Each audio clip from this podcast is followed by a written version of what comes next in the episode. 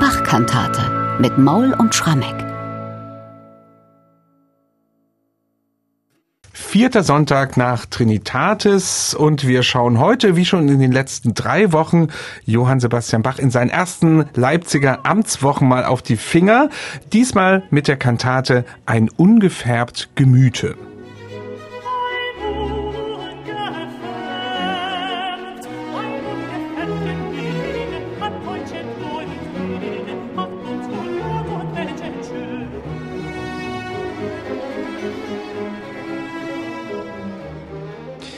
Mit diesem Altsolo beginnt diese Kantate. Bach hat also 1723 dieses Stück für seinen vierten Sonntagsauftritt als neuer Thomaskantor in Leipzig komponiert und nach drei Kantaten mit richtiger Überlänge, die wir in den letzten Wochen hier besprochen haben, hat dieses Stück jetzt mal einen halbwegs normalen Umfang. Michael, was meinst du? Ist Bachs ehrgeiziger Einführungsmodus jetzt schon vorbei? Naja, lieber Bernhard, man würde sagen ja, weil plötzlich ist das Stück tatsächlich unter 20 Minuten, also halb so lang wie die bislang von Bach in den ersten drei Wochen aufgeführten Kantaten, wenn da nicht der Befund wäre, dass wir zugleich den Beleg haben, dass Bach für diesen Sonntag eine weitere Kantate geplant hat aufzuführen, nämlich eine alte Weimarer Kantate Barmherziges Herze der ewigen Liebe, BWV 185. Mhm. Man sieht das daran, dass eben Bach Leipziger Aufführungsstimmen, die das Stück entsprechend den Leipziger Stimmentönen transponieren, herrichten ließ, ganz offensichtlich für den gleichen Sonntag.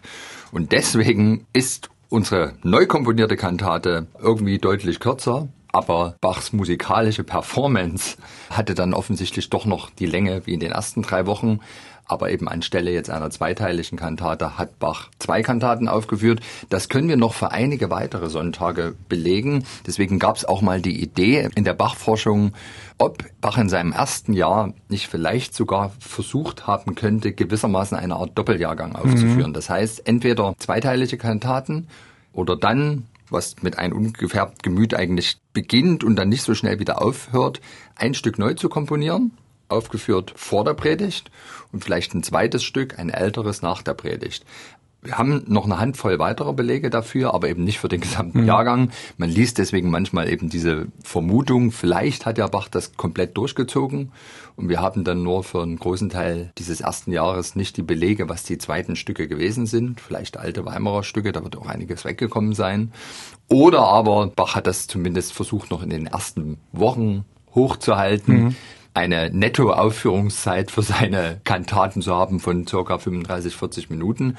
Ich denke bloß trotzdem, früher oder später werden sie ihn ermahnt haben und gesagt haben, Mensch, denk an deinen Arbeitsvertrag, da steht drin, die Kirchenmusik, bitte darauf achten dass ihr nicht zu lang wäret. Und der Textdichter dieser Kantate, der ist uns bekannt und das ist ein sehr prominenter Erdmann Neumeister, so etwas wie die Ikone vielleicht der modernen Kantatendichtung, so nach dem Opernvorbild der Zeit.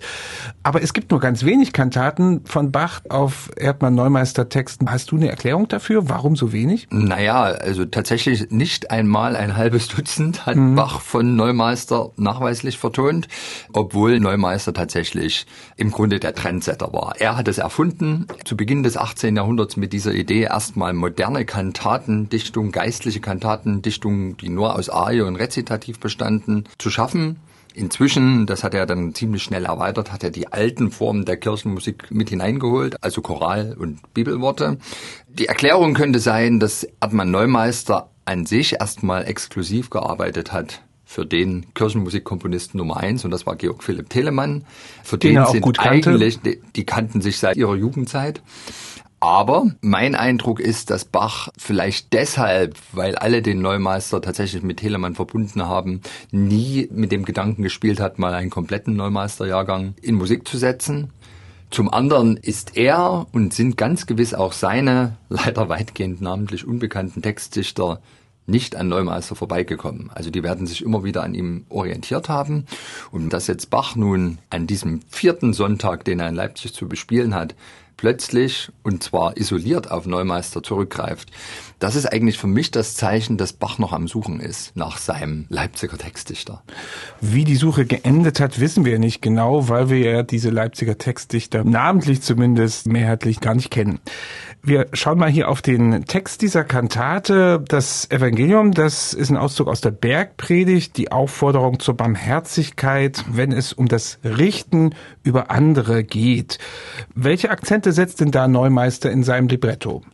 Neumeister nimmt sich erstmal sehr genau davor, was bei Matthäus 7 steht, der Abschnitt der Bergpredigt, wo es darum geht, übt Barmherzigkeit, richtet nicht.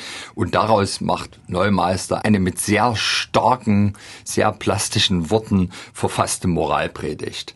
Also Redlichkeit, Treue, Güte, das sind die großen Maximen eines Christen und das wird vom ersten Wort bis zum letzten Wort sehr genau durchgezogen. Es gibt auch in den Rezitativen namentlich dann noch weitere Anspielungen auf die Bergpredigt. Da wird vor den Wölfen im Schafspelz gewarnt, also vor den falschen Propheten. Wir sollen uns nicht blenden lassen von dem Satan und von all dem Tand, den praktisch die eitle Welt liefert. Treue, Redlichkeit und man sieht das also schon im allerersten Arientext, wo wir so ein bisschen zusammenzucken, wenn wir ihn lesen. Ein ungefärbt Gemüte an deutscher Treu und Güte macht uns vor Gott und Menschen schön. Der Christen tun und Handel, ihr ganzer Lebenswandel soll auf der gleichen Fuße stehen. Also mit anderen Worten wirklich eine Anleitung zur Redlichkeit, zu einem richtigen Ethos. Das ist Neumeisters musikalische Predigt in dieser Kantate. Und jetzt darf man natürlich gespannt sein, wie Johann Sebastian Bach so einen Text musikalisch umsetzt, wenn da schon von deutscher Treu und Güte die Rede ist. Ich finde, das hört man fast ein bisschen. Vielleicht ist es ja auch eine Persiflage von Bach, könnte auch sein, denn in dieser Eingangsarie, diesem Triosatz, eine Altarie gleich am Anfang, da ist so eine permanente Tonwiederholung, die so ein bisschen streng wirkt. Geht das in die Richtung oder interpretiere ich da zu viel? Ich glaube, das ist wirklich die Beständigkeit. Diese erste Arie, es beginnt ja eben nicht mit einem Chorsatz, sondern einer Arie, einer Altarie, wo die Violinen und die Bratschen unisono spielen. Also die sind schon erstmal ganz einig mit sich und beständig spielen die gemeinsam. Und tatsächlich die ersten sechs Noten, die sie spielen, sechsmal C repetiert.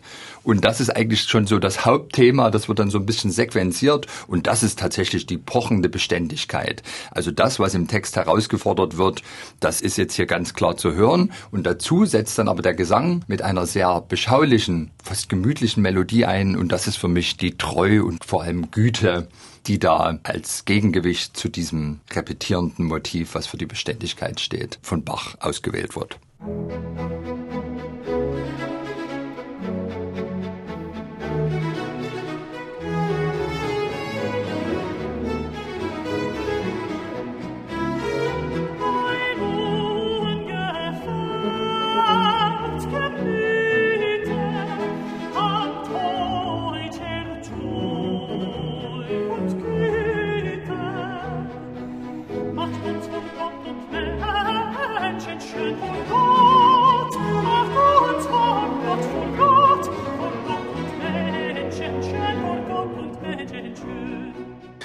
Soweit diese einleitende Altarie und Michael Mauer hat gesagt, es klingt ein bisschen gemütlich, also der Gesang, vielleicht die German Gemütlichkeit, die, Aber ja, die.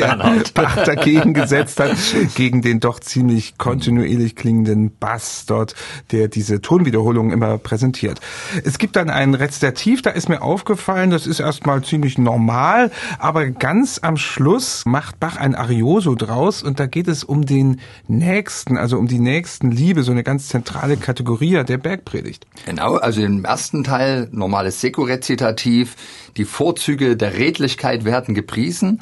Und dann am Schluss die Ermahnung zur nächsten Liebe, da wird's eben einfach nochmal etwas lieblicher, also wechselt Bach ins Arioso, mach aus dir selbst ein solches Bild, wie du den Nächsten haben willst. Und dieses den Nächsten haben will, das wird ein paar Mal wiederholt, ganz legato, ganz arios, damit sich's eben in dieser Moralpredigt so richtig einprägt. Und natürlich ist die Aufforderung zur nächsten Liebe ja ein ganz zentraler Inhalt der Bergpredigt. Mach aus dir selbst ein solches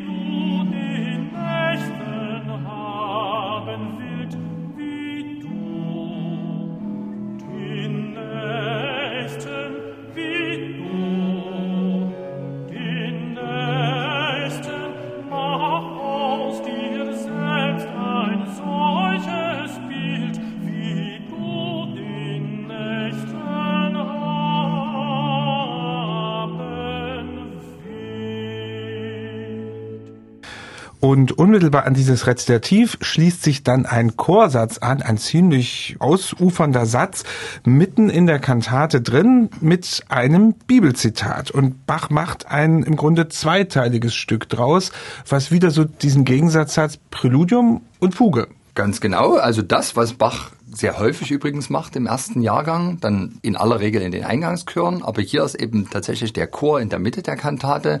Dass das so gekommen ist, liegt, glaube ich, vor allem an Neumeister, weil hier hat einfach Neumeister eine Dichtung geliefert, die erstmal mit einer freigedichteten Arie und einem freigedichteten Rezitativ begann und das Diktum, in dem Fall wirklich ein Zitat aus dem Evangeliumstext mhm. für den Sonntag, Matthäus 7, Vers 12, alles nun, dass ihr wollet, dass euch die Leute tun sollen, das tut ihr ihnen. Das ist wiederum die Analogie, liebe deinen Nächsten wie dich selbst. Das wird jetzt in einem, wenn man so will, nachgeholten Eingangschor geliefert. Das war übrigens tatsächlich auch eine Eigenart von diesem Jahrgang an Kantatentexten, auf den Bach hier von Neumeister zurückgreift, geistliche Poesien mit untermischten biblischen Sprüchen und Chorälen. Das Frankfurt ja alles. Ja. 1714 und ja. das hier ist eben genau mhm. der untermischte biblische Spruch, der eben nicht am Anfang steht, aber weil es eben so ein ganz zentraler Satz ist aus der Bergpredigt, wird er jetzt hier in aller Breite durchgeführt.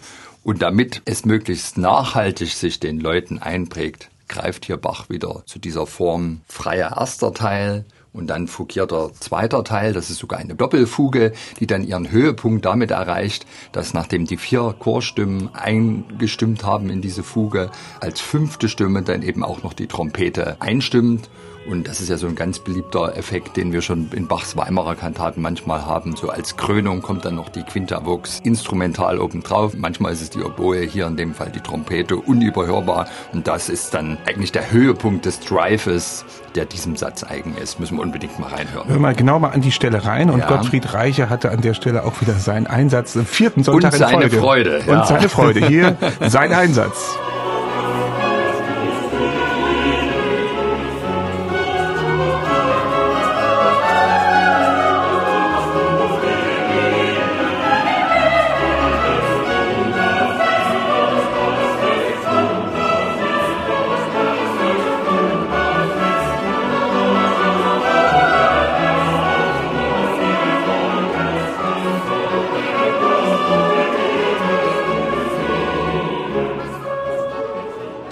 Ja, das ist dieser zentrale Chorsatz mitten in der Kantate ein ungefärbt Gemüte zum heutigen vierten Sonntag nach Trinitatis.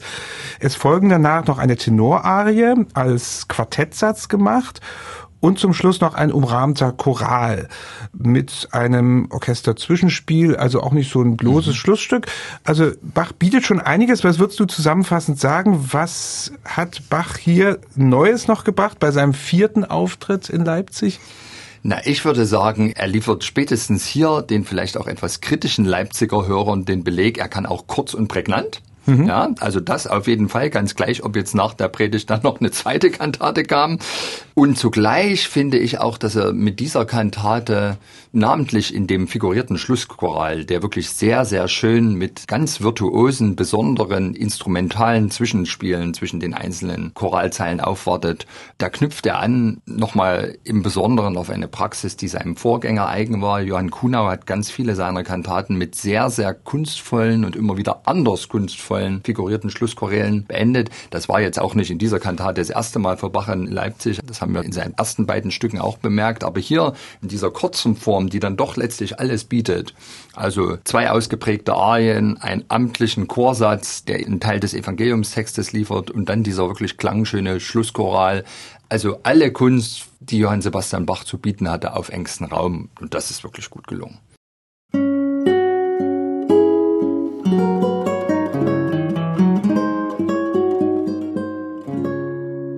MDR Classic.